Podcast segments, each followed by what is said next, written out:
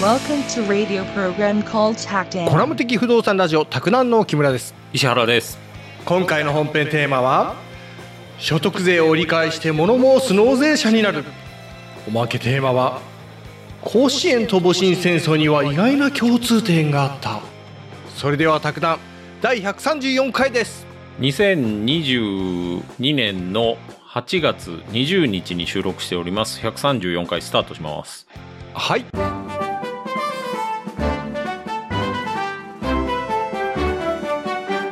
あの卓談のオープンチャット LINE のオープンチャットに登録していただくとあの今ならクソパンダの画像が見れますんでぜひね おすすめですななんかあれあれだねうんあのちっちゃないねなんか、まさにでねもなんか愛着枠はあうる、ん、愛着湧くんですよ。はい。あの、今日はまた宅建をね、やっていこうかと思って、うん、えーっと、いやいややるんですけど、令和3年、去年ですね、行われた、10月に行われた宅建の23問目。はあはあうん。これ所得税の問題で、うんこれがね、なかなかね、はいスパッとわかんないんですけど、ほ今日僕の説明聞くと多分スパッとわかって、ううんうん、スッキリして、はいで、もう、あの、俺は税金払ってんのに、この国は何やってんだっていう ね、風になれるんで。これ、税金の話だよね。うん、税金の話です。はいこれ出るんだ。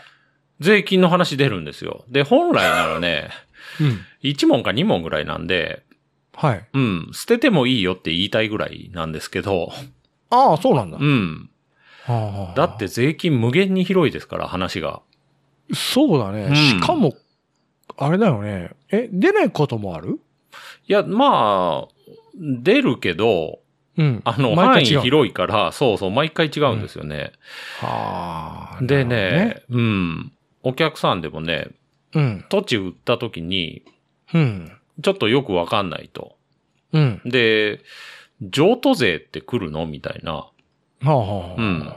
あの、感じで言われる方がいて、うん。うん。それって多分贈与税とちょっと混ざってるんですよ。ほうほうほうほうほうほで、今日やるのは、う。うん。譲渡所得に対する所得税の話ですわ。うん、うん、うん、うん。ちょっとも、問題読んでいきますね。はい。所得税法に関する次の記述のうち、正しいものはどれか。ああ、正しいものはね。正しいものね。はい。で、選択肢の1。もう今日ね、選択肢の1と2ぐらいしかやらないんで。あ、そうなんですかうん。でね、しかもね、もう覚えなくてもはい。大丈夫。もう聞いてる大丈と夫なんかわかると 思う。だから大丈夫。もう楽に構えてください、木村さんあ、は。ほ、本当に。うん。答え先に言ってもいいもよう。答え先言いますよ。あ、本当にうん。ちょっとメモしといていいはい。 あの、譲渡所得のはい特,、。特別控除額50万円は、はい。譲渡益のうちはい。まず、資産の取得の日以後、5年以内にされた譲渡による所得で、うん。政令に定めるものに該当しないものにかかる部分の金額から控除し、うん。なお控除しきれない特別控除額がある場合には、うん。それ以外の譲渡による所得にかかる部分の金額から控除するっていう問題なんですよ。なんかおまじないのようなね。うん。うん。もうなんか忘れ全く、ちゃったな全く入ってこないと思うんです よ。 全然入ってこない。はい。同じ言葉何回も言ってるな、思うっんて。で、これ、あの、正解、答えとしては正しいんですけど、ああ、それ正しいんだう。ん、そうん。う。うん、何がって感じになるんですけ ど、何が正しかったのっていうね。何を聞きたいのっていう。あのー、あれだね。うんなん、もうい、毎回だね。毎回思うこと。うん。なんで、あの、もっと、今時の日本語風に喋ってくれないあのの、交互で。も、はいはいうはい。 これわかんないよ。うん本そう当に。そう、やっぱね、こういうのを操って、うん。あのー、不動産屋ははい。素人を騙してお金を稼ぐっていうのがね、あるんで、あー。くっさー、不動産会社め。 まあまあまあ、それは嘘ですけど。あのーちょっと参考にするのがね、OBC360 っていう会社のサイトあって、 はい。うん。まあ、どこで、どこのサイトでも別にいいんですけどね。あああのー僕ら所得税って払ってるんですよ。う。うんん。木い村さんもいっぱい払ってると思いますわ、多分ね。 や、全然払ってないよ。しかもね、木村さん自分でいくら払ってるか全然分かってないと思うんです けど、あの、気にしないから木村さんそういう細けいことはいいんだよ、みたい な。その割にね、僕が200円ちょっと貸してくれるって言ったら、え、なんでっていう感じ。200? えって。ちょちょっと、ちょ、ちょっと、はいはい。なんか、ち、ちっちゃくねはいはい。細けいこといいんじゃねかったのかよ。ちっさはい。誤解されるわ。まあ、所得いろいろあるんですよ、所得税って。で、僕あらあ給、給料ですよね。ああ。それ、給与収入とか、給与所得って言うんですけど、うん。それは、それで、あのー税金のかかり方決まってるんですよ。まずそれだけちょっと見ていきましょうか。うん。給与収入ね、うん。年間であって、そこから給与所得控除っていうのをまず引くんですよ。うん。計算するときはね、所得税計算するときは、それって例えばね、給料が年間で162万5千円未満だと、うん。 55万円の給与所得控除があるんですよ。ほうほうほうほもともと所得税って48万円の基礎控除あるから、う。うん。それ足したら103万円になるんですよ。う。うんん。だから103万円の壁っていうのはそれなんですけど、まあ、ようですね。そうそうそうそうそう。ううん。ん。まず、給料の総額から、うん。給与所得控除引きますよと。うん。うん。で、それを給与所得って呼ぶんですけど、うん。うん、総額のことは給与収入って呼ぶんですよ。収入と所得で違うんですよね。 で、その給与所得控除引いた給与所得、うん。そこから今度はね、所得控除っていうのを引くんですよ。はそれがね、それもね、あの、実は馴染みあって、あ。はい。他のサイトでね、ちょっとうん、個人事業主会社員の所得控除っていうサイトあって、うん。うん、例えばね、社会保険料控除。うん。これ僕ら社会保険払ったら、それ、それは必要経費みたいな感じで引いてくれるんですよ。ほうほあとね、よくやるのが生命保険料控除。これ年末調整でやりますね。う。うーん。あと地震保険とか、うん。うん。あとはね、配偶者控除とか、うん。あと医療費控除。これ10万円以上病院かかったら、あ、の、控除してくれるんですよ。うー。うんん。そこら辺も、あの、控除として引いていきますよと。うん。あとは、イデコとか入ってたらね、小規模企業共済と掛け金控除っていうのあって、はい。それ引いたやつに、うん。税率かけて税うん金を計算するんですよ。はで、おー税率もねはあ、決まってて、い。うん、税率もなんかあんま気にしたことないでしょいや、あり、ありますよ。ありまくりもう本当にもう、いつもね、国に対して怒りまくりっすよ。もう本当に。はい。 所得税の税率ね。はい。これ、決まってて、は1000円を超えて、あ。はい。これ、あの、さっきのね、課税所得に対する分ですわ。だから、給与の総額から、はい。給与所得控除を引いて、はい。さらに所得控除を引いたやつが、はい。課税所得っていうやつなんですよ。はうあ。ん。それがね、194万9000円未満だとうん。 5%ですわ。へえ。っていうかさ、うん。うん。税金ってす、すごいね、なんか。え計算の仕方がいや、もう、うん、あと取られ方もやっぱパラいね。んいや、すごいやっぱ取られていくね、なんか。いや、あのね、うん。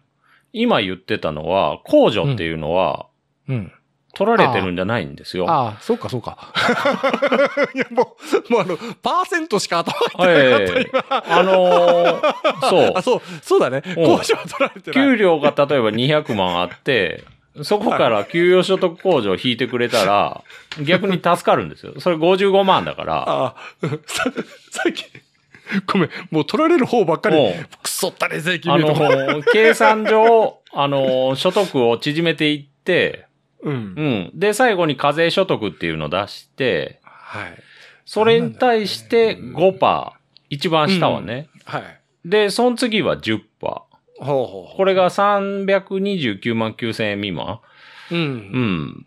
未満というか、までですね。う。うんん。で、えっと、その次がね、694万9000円以下が20%とか、ほうほうほうう。ん。この辺が結構多いのかなと思うんですけどね。うんうんうん。まあ、木村さんもうちょっと行くんですけ ど、あの、その上がね、 5、今枚のクリス、5今枚の。 5パー、いや、パーセントですから、5%, 5% 5%ですから。 5%はい、はい、ですはいよ。はい。計算の仕方として、よはくい芸能人が、はい。あの、半分も持っていかれたえとかって言うんですけど、ほうほうほうほあの、稼いでる人ね。う。うん。あれ実際あの、一番上って4000万以上はうん。 45%なんですよ。すごいうねん。。でもこれ、45%丸々持っていかれてるわけじゃなくて、はい。超過累進課税っていうシステムだから、うん。 194万9000円までは5%で、はい。その次10%なんですけど、ほそしたらそれ1円でも超えたら、う。うん。まあ、例えば195万円になっちゃうと、うん。そこから10%引かれるかっていうと、うん。そういうわけじゃないんですよ。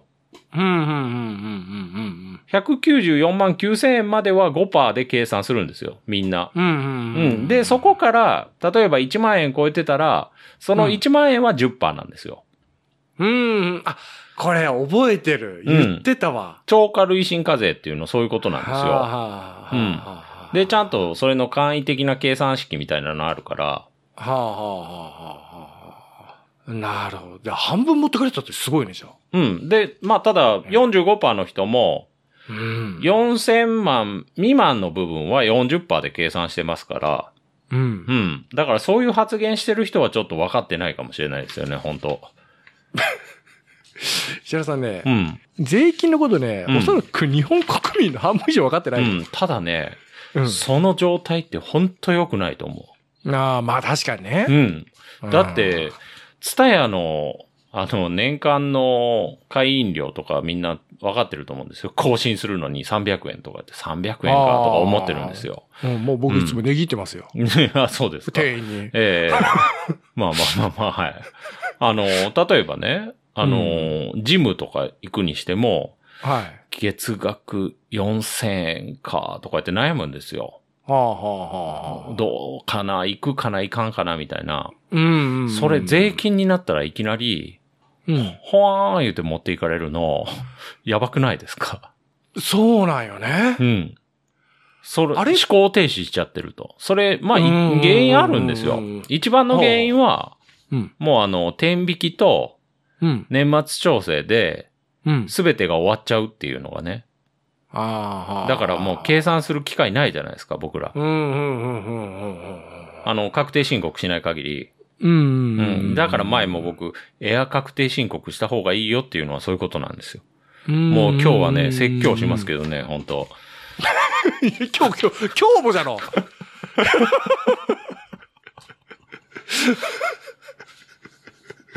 今日もちょっと下回りそうなんでね、本 当いや、よう回ってる、回っとうるん。こんな朝早く本。当ね、そう、起きたばっかりなんですけど。だからね、500万円の従業員がいるとすると、はい例えば、うんそういう。人の軽く計算すると、はい。 500万円から、はい。給与所得控除は144万円なんですよ。う。うんん。だから356万円が、うん。えっ、と、給与所得になると。ううん。そうい。うレベルの感じ。うんう。うんん。給与所得控除も結構でかいから、ここれなんででかいのっていうとね、うん。まあ、あの、サラリーマンって必要経費が基本的に認められてないから、うん。うん。だから、必要経費みたいな感じなんですよ。へえ。そこだけ会社扱いみたいな感じだ ね。そうそうそうそうそへえ。やっぱ強気ね。う。うん。。全額持っていっちゃうとかわいそうだから、まあ、うん全額に対して課税するとかわいそうっていう感じ。あの、年末調整かなう。ん。あれ、あの、しない子とかいるね。あはーうんうんうん。なんかもう、わけわかんなくてめんどくさくてみたいな。大ね概、大概あれ帰ってきますからね。え。ねえうん。あの、あれだろえっと、生命保険とかね。そう。でわけのもわからず、生命保険もすっげえたくさん入ってる若い子がいるんよ。うんそうそうそうそうそう。あれで帰ってきてラッキーみたいなこと言ってるんですけど、いや、それ払いすぎだからっていう感じなんですけど、 ねあれはだからもうね、うんあの、国の策略ですよ。本当に。え。ああ。税金のことを意識させないっていうのは、うんうんうんうん。もんう、バッチリハマってますよ、みんな。そう。あのね、うんもう、あの、仕方なく取られるもんだ。うん。あと、まあ、間違いはないだろう。うん。あと、複雑なシステムうとんうんうか。んあと、さっきの自動で取られるうん。う。ん。うん。そうなんよ。じゃけ、なんかね、考えなくなってしまううんね。うんうん。本当にうん。ん。そうなんですよね。ねえ。本当ね。嫌になっちゃう。嫌になっちゃう、本当。あんまり払ってないけどう。ん。で、 えーまあ、木村さんはね、じゃんじゃん払ってくれていいんです けど、あのーそういうのって、じゃんじゃん。さっきの給料に対する税金も、うん。それ所得税なんですよね。はあはあはあ。あの、所得があったら税金がかかるから所得税なんですけど、ううんん、。給料税じゃないんですよ。所得税なんですよ。うんうんうん。で、他にもね、例えば木村さんサラリーマンやりながら、はい。なんかちょっと事業してたと。はい。まあ、田んぼでもいいですわ。うん田んぼ似合いそうだから、あの、それで、あの、田んぼ収入があったとしたら、それも、給与収入と一緒に合算して計算していくんですよ。所得として。はうん。まあ、給与収入計算した後のはい。分に足していくんですけど、はあはあ。そういうのを総合課税って言うんですよ。ほうほうほう。僕らの所得税って、はい。総合課税っていうのが大きな柱。うんうん。うん。だから、事業やってたり、あと、例えば、アパート持ってたら、家賃入ってくるじゃないですか。はあはあ。それも一緒に足していくんですよ。うんうんうん。で、それ最後足していった総額に、うん。まあ、控除とか引いて、うん。それでさっきの税率を計算すると。10%とか20%とかうんうんね。うんうんうん。そういう感じ。じになってます。はあ。それが総合課税。あれだね、もう、大家さんが全部やってる人なんかは、あの、1から10まで全部やってるような人も、本当にそういったことも勉強してるんだろうね。あ、大家さんはね、うん。税金めちゃくちゃ詳しいですよ。はあ。マジであ特に本気でやってる人は、あ。まあ、まあ、すごいですわ。よあう研究してますよ。うん。で、宅建取る人も多いしね。え、え、大家さん大家さえ、マジでん。うん。もうついでに取っちゃうんですよ。へえ。で、ガチ の、ガチの人はね、そこからあの、損害保険とか、うん。あと保証会社の代理店契約もやって、うん。で、自分でその棚子の保証会社とか自分で契約していくんですよ。ガチの大家さんはすごいですよ、本当え、1から10まで全部自分でやるんだう。ん、そ。すごくねそうれ。うん。で、募集だけお願いしますわ、みたいな。はあ。広告費払いますからっていう感じで。あ、しかもあれだね、それってさ、うん。あの、面倒な部分と時間を割くような部分だけはお願いしますうって言って、ん。ちゃんまあ、募と集ってなかなかね、やっぱさすがに難しいか難しいよね。うんだって表もだったらこう看板がないとら。ね。そう。そうなんです。はあ、なるほどね。まあ、自営業だもんねう。ん。で、そすごいのね、所得税はとりあえず、総合課税が大きな柱ですよと。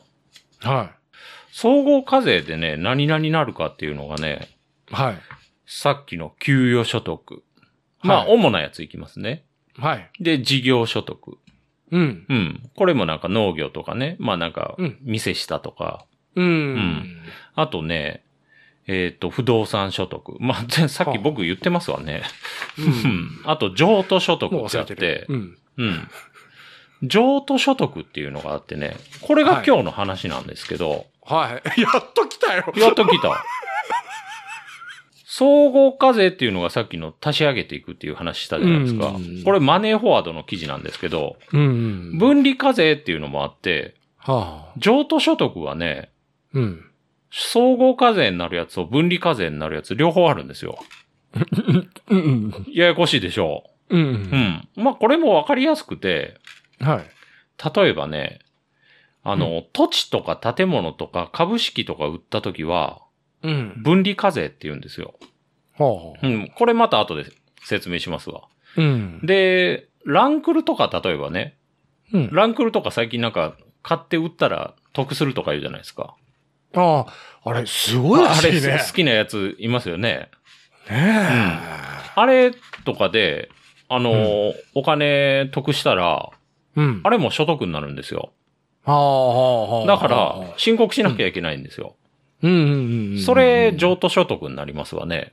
うんうんうんうんうん。そういうの、も、あの、ラン例えばランクルだと、もう、あの、は総合課税で、はあの、給料とかと一緒に計算していくんですよ。あ。うんううんん。だから、木村さん給料があって、それでランクル売って300万ぐらい得したら、ら、うん。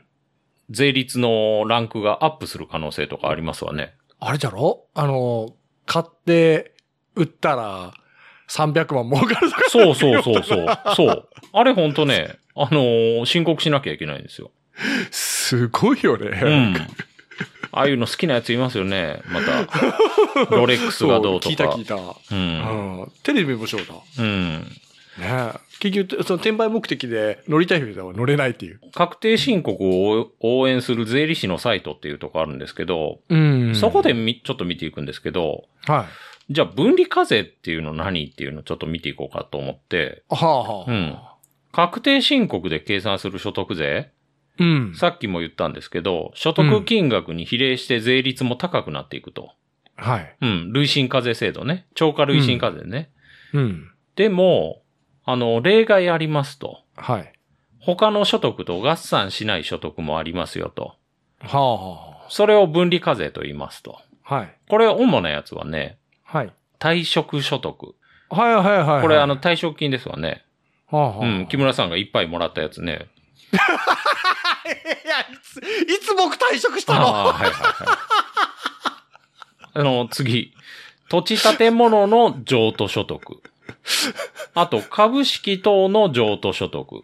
ああ。うん。ここら辺は分離課税ですよ、と。うん。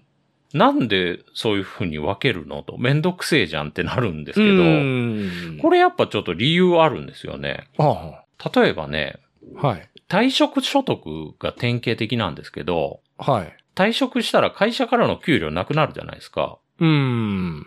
年金入ると言っても収入ガクンとダウンするんですけど、うん。なのにいきなり、あ、退職金バサッと2000万入りましたねと。じゃあ、うんあの、今年は税率45%ですよとか言われても、 困るじゃないですか。まあ、45じゃないけど、うんうんあもう、あの、今年いきなり上がりますからって言われても、うん。 40%と。かになったら、うん。うん。それってやっぱ、あの、ちょっとおかしいよねと。ううんん。。あの、、何年も勤務して、やっともらった退職金ですよね。うん。それと、毎年の所得と合算して総合課税にしたら、ちょっと、計算方法に問題あるから、う。うんん、それはまあ分離課税にしましょうと。うん。あとは株式。ああ。株式も分離課税なんですけど、株式で儲かった場合、うん。これは、はね、投資を促進したいっていう意味があるんだろうと。はあはあはあはあはあ。マイナビニュースの記事で、うん。じゃあ不動産はなんで分離課税なのと。う。うんん、不動産って、やっぱり非常に高額ですよと。うん一般的に、うん。だから譲渡所得も高額になりがちと。うん。うん。それもやっぱ総合課税で、他の所得と合算していくと、うん。納税額非常に高くなっちゃうと。う。、うんで、しかもね、不動産を売るのって一生に何度もないんですよね、普通。そうだね。ない人もいるよね。経験しない人もね。うん。事業所得とか給与所得ってもう毎年出てくるんですけど、うん。あの、不動産の譲渡所得って滅多にないから、イレギュラーなんですよね。あうあ。んだからこういう理由もあって、不動産の譲渡所得は分離課税にしましょうよと。なるほど。だから、はい。譲渡所得も、うん。ランクルみたいなやつは、うん。総合課税ですよと。う。う。うんん。で、不動産みたいなやつは分離課税ですよと。う。うんん。そういう感じ。なるほどうね。ん。そこまではどうですかねなんとなくついてきてますかね あんまりついていけてない。あんまりついてない。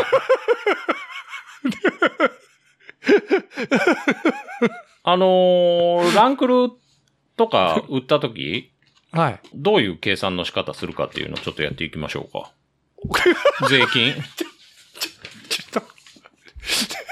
これ簡単なんですよ、実は。 あ、ほんと。うん。ランクルをうん。売って、はい。そしたら、買った時の金額を引いて、はい。うん。で、差額が所得ですよと。もうそんだけです。ああ、なるほどね。うん。例えば300万でランクル買いましたと。はい。で、それが500万で売れましたと。うんそうしたら、ら200万儲かってますわね。うんう。うんん。うん。それに税金かけますっていうの。それを所得として扱って、まあ、木村さん他にも給料とかあったら、うん、その200万と給料、給与所得を足して、うん、そこから税金出しましょうねってなってるんですよ。はいはいはいはい。まあ単純。大丈夫単うんそう。ただ、短期と長期に分けますよと。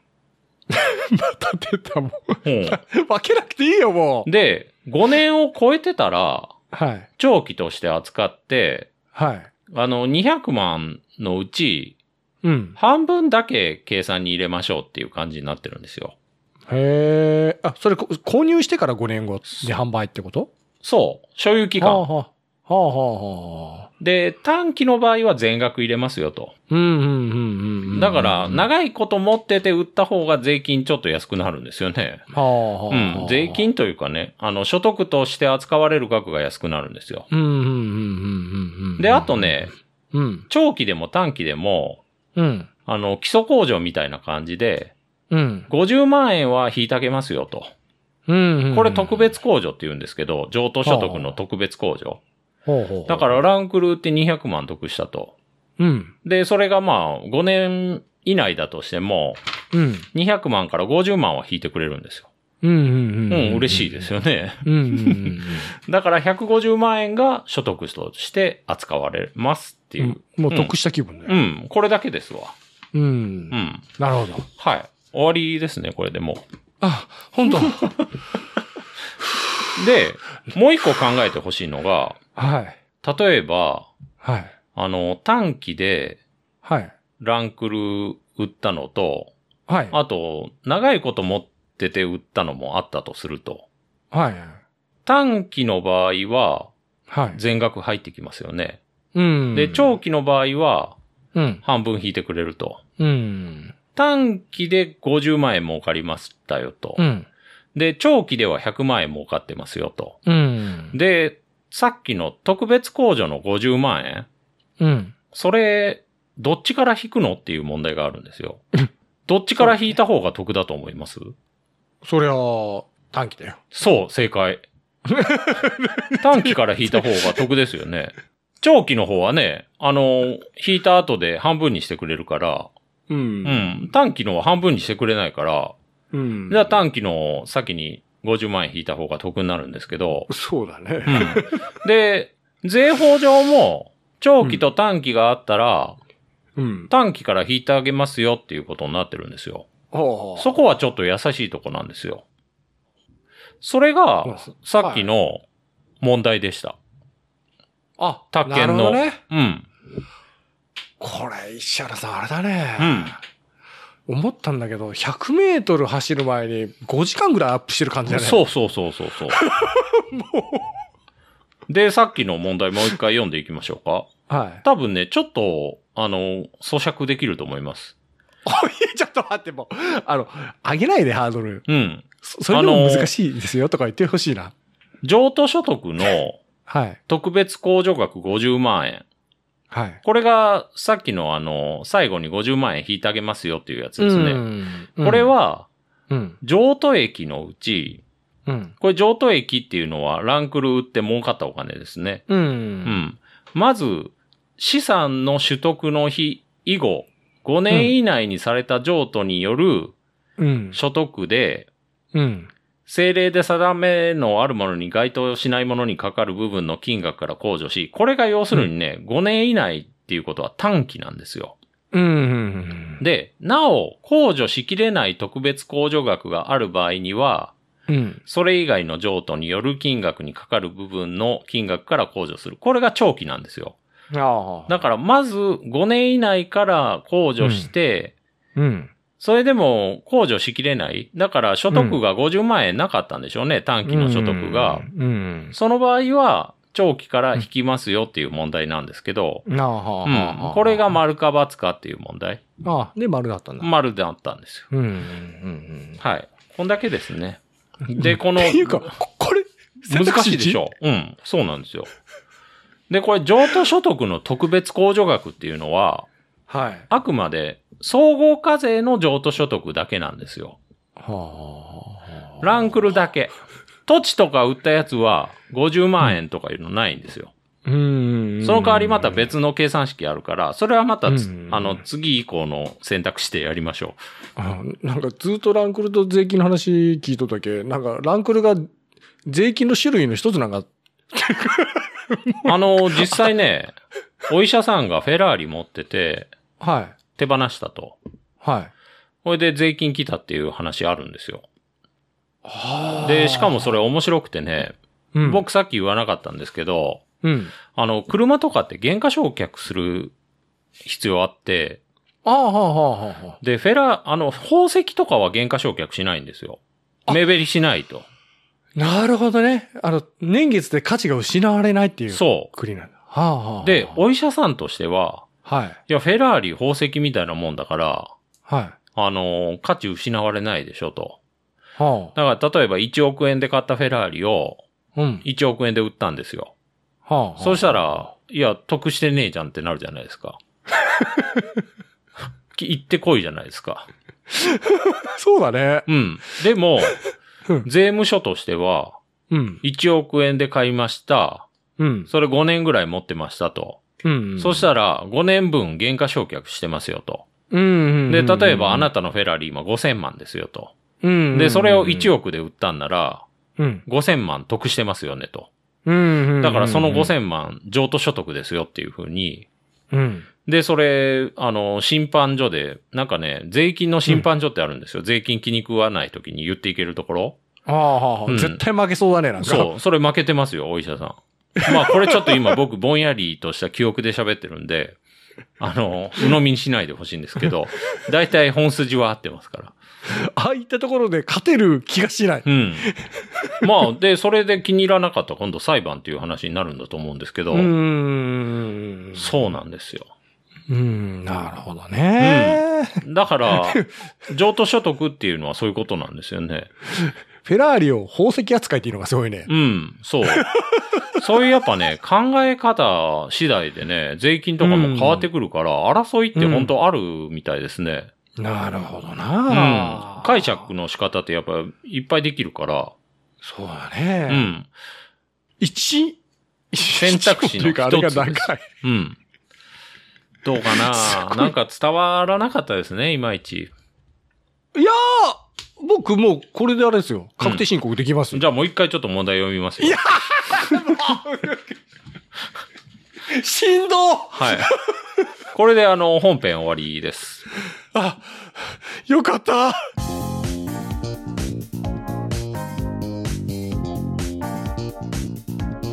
おまけはね、もうガラッと変わって、はい。えとの話しようかなと思って。もう今、えとって好き です木村さん。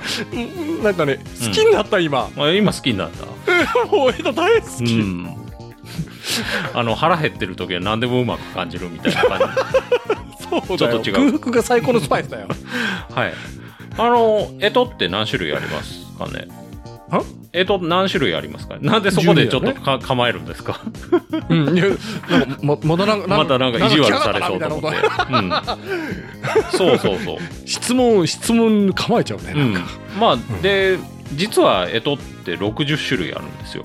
石原さん、また創作したでしょ。また出た出た出たっていう感じ まあこれね、あの、そもそもで言うと、えとって、はい。十二支と、十二支っていうのが僕らがよく知ってるえた、えとですよね。うんあと。ね、実感ってあって、はい。銃に干すと書くんですけど、はあはこれの組み合わせなんですよ。あ。はあは実感っていうのね、あ。はい。 10種類あって、はい。読んでいくと、はい。甲、乙、平、定、母、木、甲、子、神、人、木ってなってて、はあはあはあはあはあはなんか聞いたことありますよね。契約書とかで甲と乙とか言って出てくるんですけど、あ。そうだね。うん。で、これ訓読みにすると、はい。こうがね、木の絵って言うんですよ。はいはいはいはいなんか聞いたことあありますよね。る。うん、あるある。で、順番に行くと、木の絵、木のと、うん。火の絵、火のと、うん。土の絵、土のと、うん。蚊の絵、蚊のと、うん。水の絵、水のとと。うん。これね、木と、火と、土と、金と水なんですよ。はあはあはあ。あ、五行説ってやつかな。五行、そはあはあはあ。う。よう知ってますね。ええー漫画の漫画で得た知識だと思うんですけど 多分これ五行説って言うんですよね昔の中国では、うん全てのものはえ。うん。この5個からできてるっていう考え方してたんですようん。きこれね、うん実は、キョンシーでやるよと。教師そうそれに陰陽説が絡まって、うんさっきの10種類にななるんですよね、うんうん陰陽説っていうのが陰と陽ですねうん。これがね日本だとうん。陰と陽を兄と弟に見立てたと。はあはあ。で、。兄を絵と呼んで、うん弟をとと読むと。うんうんううんん。だから、木の兄と書いて木の絵。うん。これがこうなんですよね。あーややこしもいでうもうわかすらんねな。木の絵、木のと。まあ、絵ととが順番に出てくると。うんうんだから、絵との、あのー名前の由来ってもともとその、兄と弟の絵ととなんですよ。絵と。あーえさっきのさ、うん。もしかして12と60って何、うもしかして単純に 5×12 なの 5×12。あ、じゃなくてね、うんあのー10種類木の絵木のと火の絵うん火のとっていうのが10種類あって、うん十二支とうん実感をうん同時に走らしていくんですよはそしたらどうなるかっていうとあはい一番最初がはネズミですよねいネズミううんんで実感の方はうん木の絵なんですよはあまあこうなんですけどうんで次の年はうん牛ですよねうんで木のとなんですようんうんだからね、うん最初は木の絵ねって言ってうん次は木のと牛って言ってうん両方進んでいくんですよね12の方も10の方もあなるほどなそしはたら小最小公倍数で60になりますよねあはあはいはいはいはいはいはあこれがそういう、はあそういう考え方なるほどな、うんだ数字に足りんもんねそうあはあのーは実感の方を固定であうん12年走らせてうん次の1年からは実感を一つ進めてっていうやり方だと120年かかるんですけど、うんうんうんうんこれで毎年を測ってまあ年だけじゃなくて日にちとか方向とかねうんうん時間とかにも当てはめて使うんですけどこの干支って、うんうんでこれで走らしていくと60通りありますよとうんうんこれれを年に当てはめると60年かかるとはあはだからこれが還暦ですわね一周したうらうん、んなるほどねそういう感じああそういう感じうんでま 毎年ね名前がついてて、はい一番最初が孔子なんですよねはあは孔子一中平院とか言って進んでいって それ60種類あるんですよもうわけわかんない堤防、母神、騎士、交互、神美、人心、気有、口述、逸外。すごいですわね。うんへえあ戊辰戦争の戊辰ってあれなんだ鋭い。起きた年のやつなんだそれ母神の年に起きたんですよ。はあそういう意味だったんだねあれへそえう。鋭いですね、木村さん。ちょっと行きましょうか。うん。あ本当によかった、はあのー甲子園と戊辰戦争共通点ありますよと。あは甲子園もあはい甲子の年にできたんですよ。えとが。はあはあはで、戊辰戦争はあはあはい戊辰の年に起きたと。はいはい他にもあって、は人心の乱。いはこれ飛鳥時代に大天の王子というん大友の王子の戦いとうんうんこれはね人心っていう水の絵猿、うんうん、これも干支ですうんうんうんうん甲子園は木の絵ねね甲子園一番最初ですわ甲子はうんうんで戊辰はうん土の絵立つこれうんもうちょっとわからなくなってきたはいうん戊辰戦争ね戊辰戦争は木村さん歴史好きだから、誰と誰の戦いかわかり ますえあれじゃないえーっとなんだったっけえーっと反幕とあじゃああなんだったっけあそこ旧東北の旧ところと幕府と新政府うんのう戦いと。いよう知ってますね。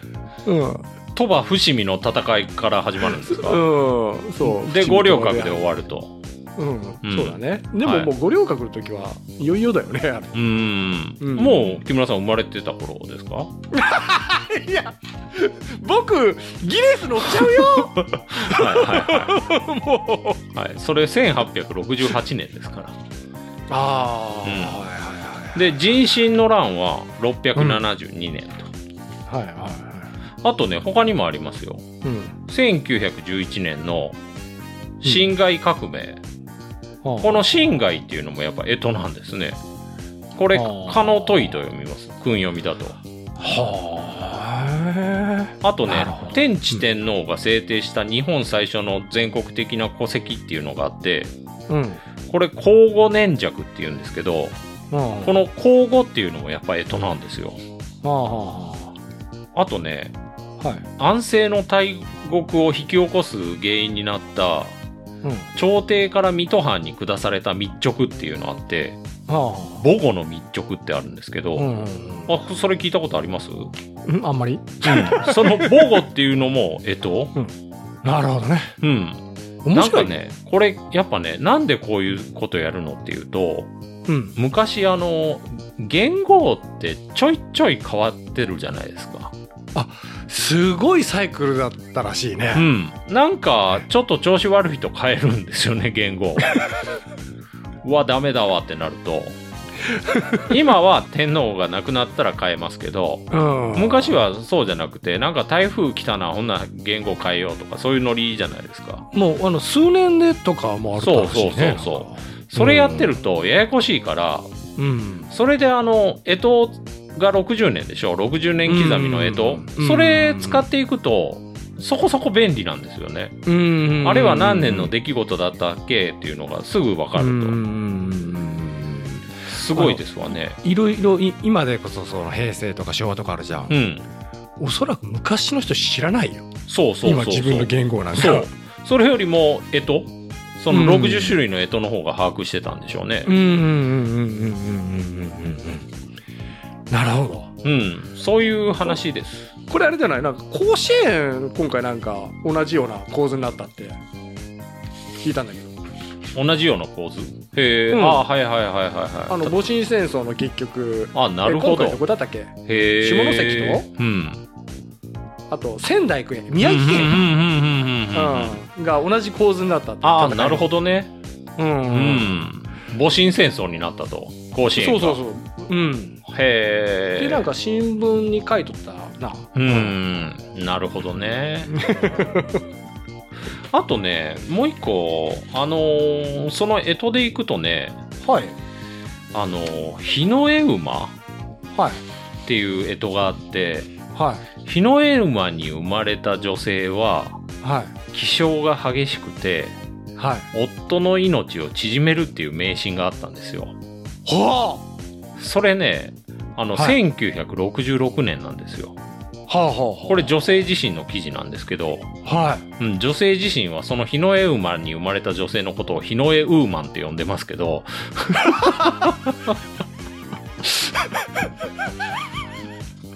面白いですよね、面白いねうん、八百屋おひっちっていう話あってねはいなんか八百屋おひっちが住んでるところがはい火事になってはいでお寺に避難したとはそしたらそのお寺の古書さんに惚れちゃっていはいで家に帰ったんだけどもう一回その人に会いたくなって、うんそれでそれで放火して、うん あのー結局火あぶりの刑で殺されたっていうね八百屋おひちもう日の絵馬だったと、はあなるほどうねん、でそそこら辺生まれの人って結構いてねうん1966年生まれの人ねうん小泉京子斎藤 由は紀あはあとね小室佳代さんあははいあとはね紀子さん、いはいへえあと安田成美さんとかねすはいはい鈴木ほなみさんとかね。ほうほうん。伊藤和恵。シーマ伊藤ですね、これ。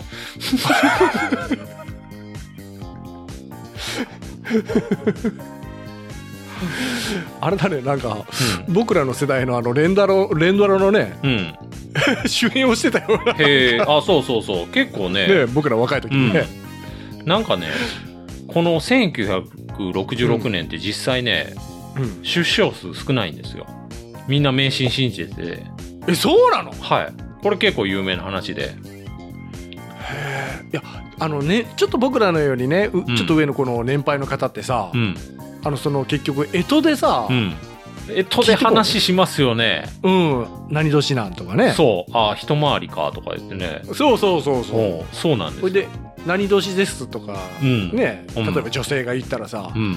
あんたそれはちょっと執念深いなとかさ 気が強いなとかさそのノリですよ、ほんと これ。そうそう迷信。血液型の は占いと一緒なんよねえ。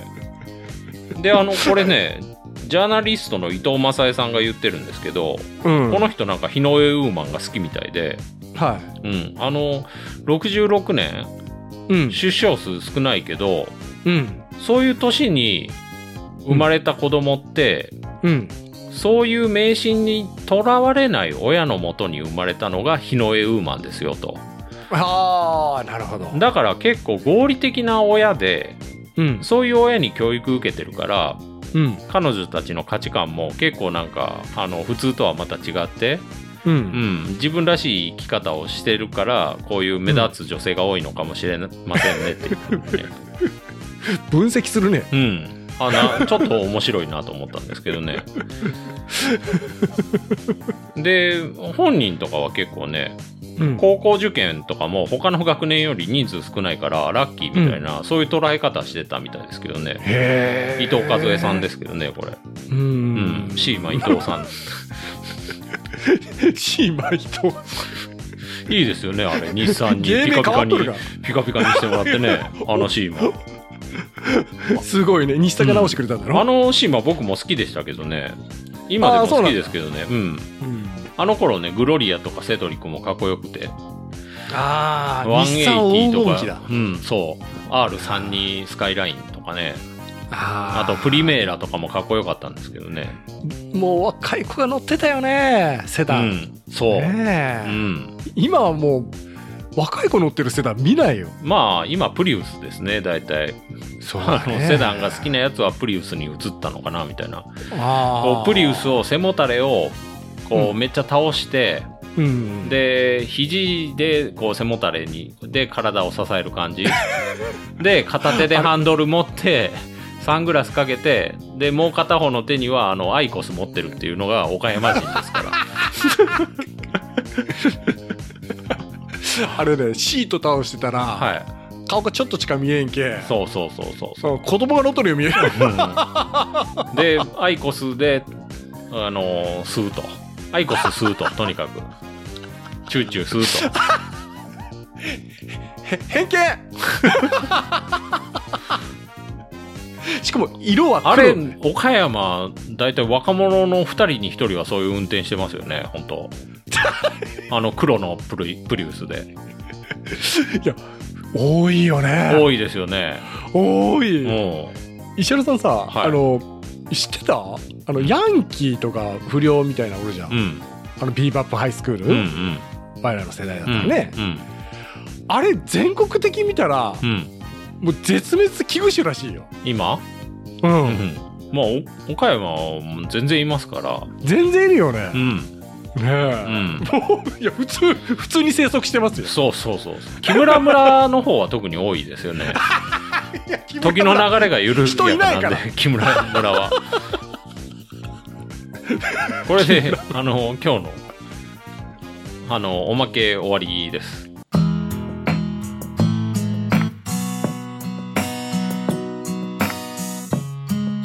次またあの所得税の続きやりますんでまあでもここまでやってたらねもうあとは簡単です本当にうん次まで僕を覚えていられるかなそれが問題なんですよね